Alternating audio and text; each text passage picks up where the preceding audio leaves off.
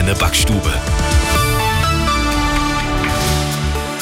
Es ist 8 Uhr. Ich bin Kevin Pfeiffer. Guten Morgen.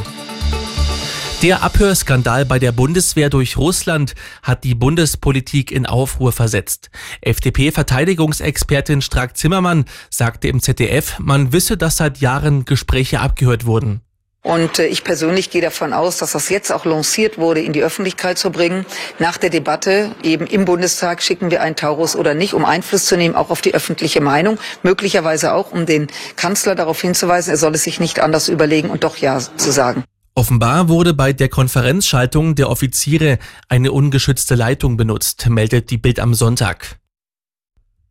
Der Weltsicherheitsrat hat im Gazakrieg zwischen Israel und der islamistischen Hamas den Schutz der notleidenden palästinensischen Zivilisten angemahnt. Die Parteien wurden nachdrücklich aufgefordert, den Zivilisten im Gazastreifen die Grundversorgung und humanitäre Unterstützung nicht vorzuenthalten, heißt es in einer Mitteilung.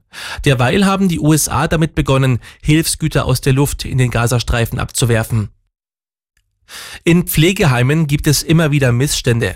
Daher wurde vor gut zwei Jahren die Anlaufstelle Pflege SOS Bayern gestartet, um Probleme melden zu können. Seitdem sind rund 850 konkrete Beschwerden eingegangen. Gesundheitsministerin Gerlach betonte, es sei wichtig, dass alle Anrufe vertraulich behandelt würden.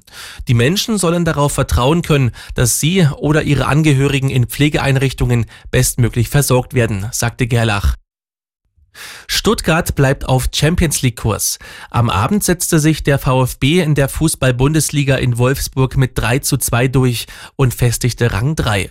Die weiteren Ergebnisse von gestern Darmstadt-Augsburg 0 zu 6, Heidenheim-Frankfurt 1 zu 2, Union Berlin-Dortmund 0 zu 2, Mainz-Gladbach 1 zu 1 und Bochum-Leipzig 1 zu 4.